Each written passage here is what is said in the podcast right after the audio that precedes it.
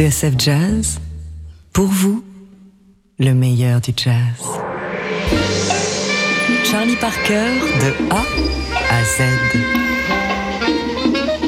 1920-2020, TSF Jazz célèbre le centenaire de la naissance de Charlie Parker.